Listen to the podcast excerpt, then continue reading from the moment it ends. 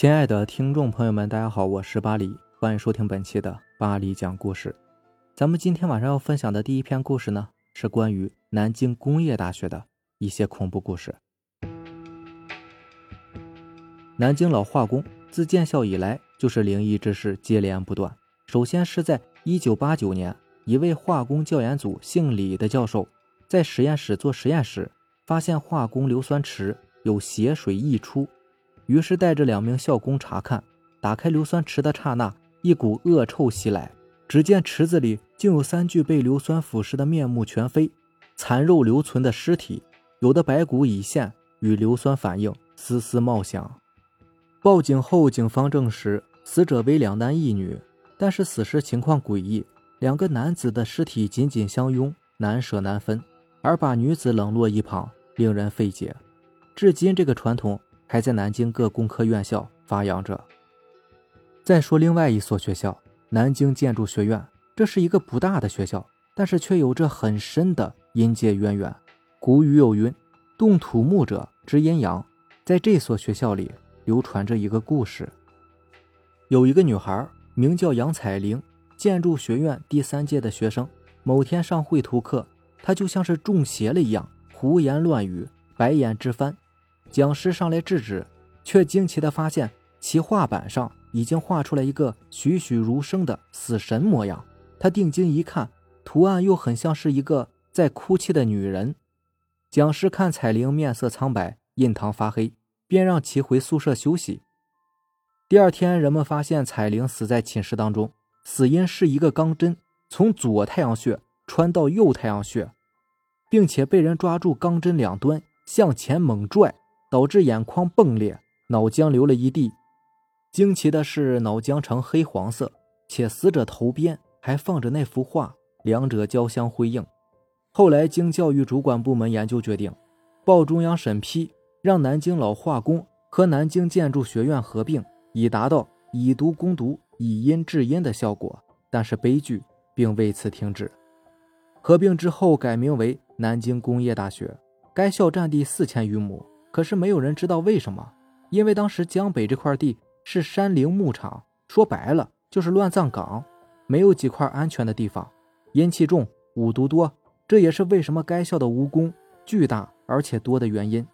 古书有云：“蜈蚣嗜血，而且还会食用尸体。”也就是说，死人肉多的地方，蜈蚣才会多。学校貌似有个水塔，说是镇邪之用。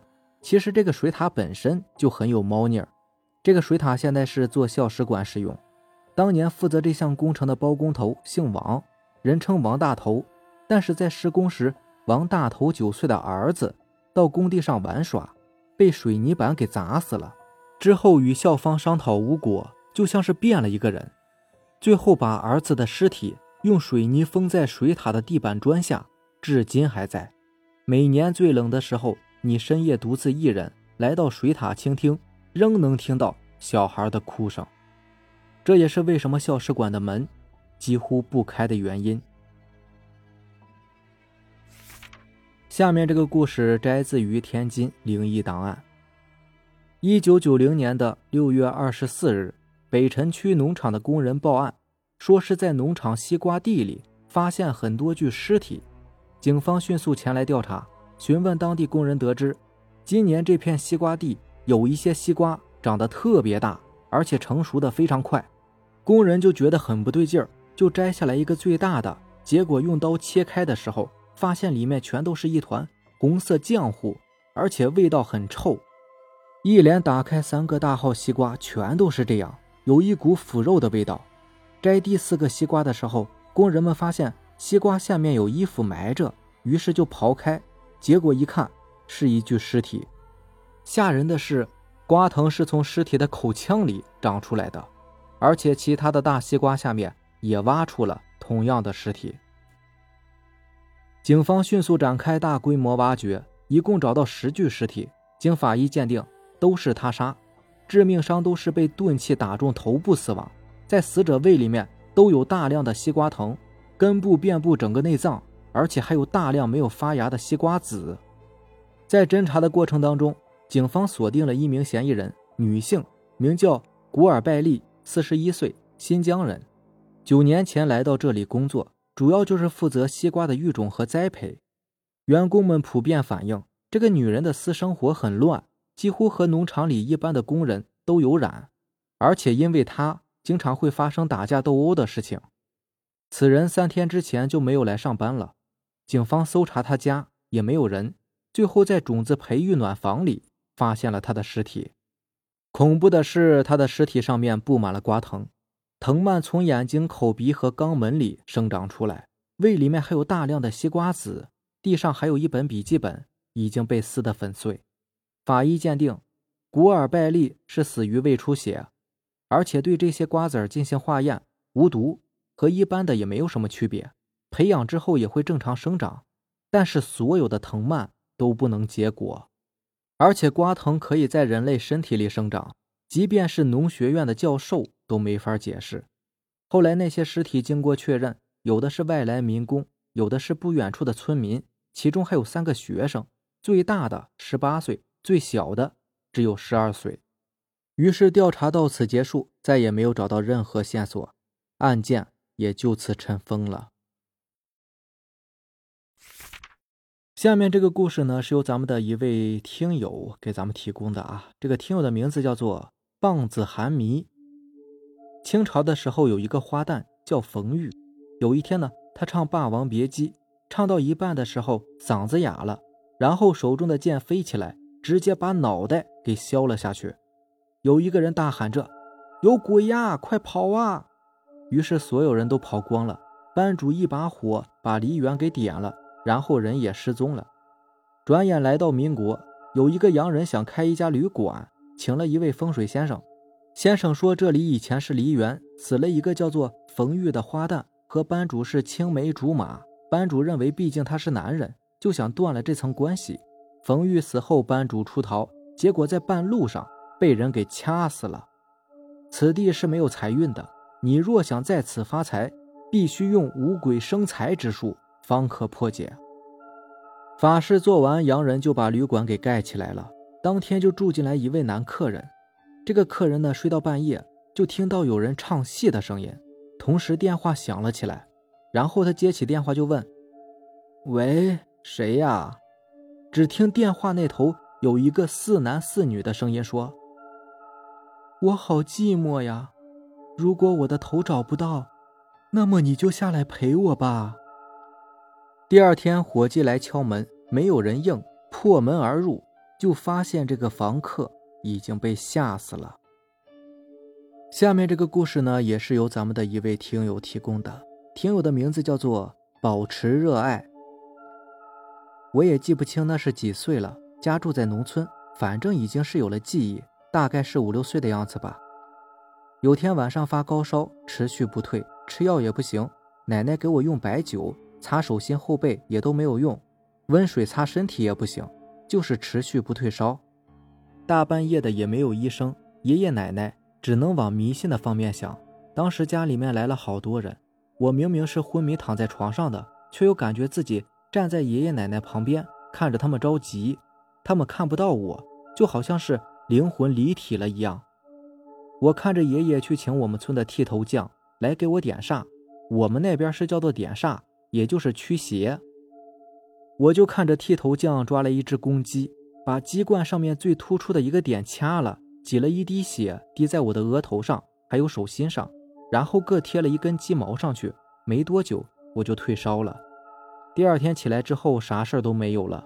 我为啥说灵异呢？是因为整个过程我就站在他们旁边看着。我也看到了自己躺在床上，可他们就是看不见我。还有一次是在我十五岁的时候，大概是一三年，我爷爷在我十五岁生日的第二天就去世了。我们那边管做道场的叫巫师。丧事办完以后，他们叮嘱我们，头七不能有生人在家，因为头七那天死去的人是要回来看看的。刚好头七我还在学校，初三要住校的嘛。头七过了第二天，我才回家的。我爸跟我说，我爷爷回来了，因为家里很多东西位置都变了，遮灰尘的毛巾也被丢在地上。给我爷爷烧的纸钱，那个灰摆了一个字，是一个女字。我爸说可能是我爷爷舍不得我吧。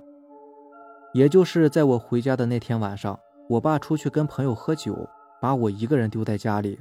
那天晚上大概十一点左右，我爸还不回来，我一个人也不敢睡，就熬夜看电视。看着看着，突然听到一声咳嗽声，我当时就懵了，以为自己是幻听呢，就没有多想，继续看电视。突然又是一声咳嗽声，当时我的汗毛都竖起来了，就回头一直盯着传出咳嗽声的房间。那是我爷爷以前睡过的房间，盯着看了一两分钟，突然那个房门砰的一声被关紧了。农村的土墙房门都是木门的，平时都要用一些力气才能关紧的，而且也根本不存在什么过堂风带上的。我当时直接跳起来跑出房子，从外面把大门关起来，然后给我爸打电话说家里面有个人。当时我还没有往鬼神这方面想。我爸接到电话就赶紧回来，回来以后就去那个房间查看，床下、柜子里面、阁楼什么的都没有。我爸就说是我幻听，那咳嗽声是可以幻听，可是关门的声音不可能吧？后来等我再大一点之后，跟我爸聊起这件事情，他就说是我爷爷回来了，只是当时怕我害怕，就没有跟我说实话。我以为头七那天晚上回来过了。后面应该不会再回来吧，毕竟还要赶着去投胎嘛。所以头七过了的第二天晚上，我爸把我一个人丢在家里面，我也不怎么害怕，反正看电视嘛。结果就遇见这个事儿了。还有一个事情是我爸给我讲的，有次半夜朋友叫他出去喝酒，当时差不多已经是半夜十二点了。他路过敬老院的时候，遇到一个打黑伞的人。那天晚上也确实有点。要下雨的架势，那个人找我爸问路。按理来说，大街上没人没车的，应该可以听得很清楚。可是那个人反复问了好几次，谁谁谁住在哪里，我爸就是听不清。而且那个人的穿着打扮很奇怪，打黑伞，戴着黑色的毛衣，穿着一身民国时期的那种加厚的黑色长衫，根本不像是本世纪人该穿的衣服啊！我爸越问越觉得后背发凉。那个人说话的时候低着头，看不清是男是女。然后我爸感觉不对劲儿，刚好一个雷劈下来，吓得我爸转身就跑，打死也不敢回头看。没过两天，我们村呢就死了一个人。我爸说，那个问路的人就是来接死去的那个人的。再说说我弟媳妇吧，我老公爷爷快要去世之前住医院里面，我弟媳妇回去看了一次。看的时候呢，想叫一声爷爷，但就是怎么也叫不出口。后来办丧事那天，弟媳妇回来，抱着我侄子路过爷爷灵堂的时候，下梯子，突然一下给摔了下去，直接跪在了棺材前，就挺邪乎的。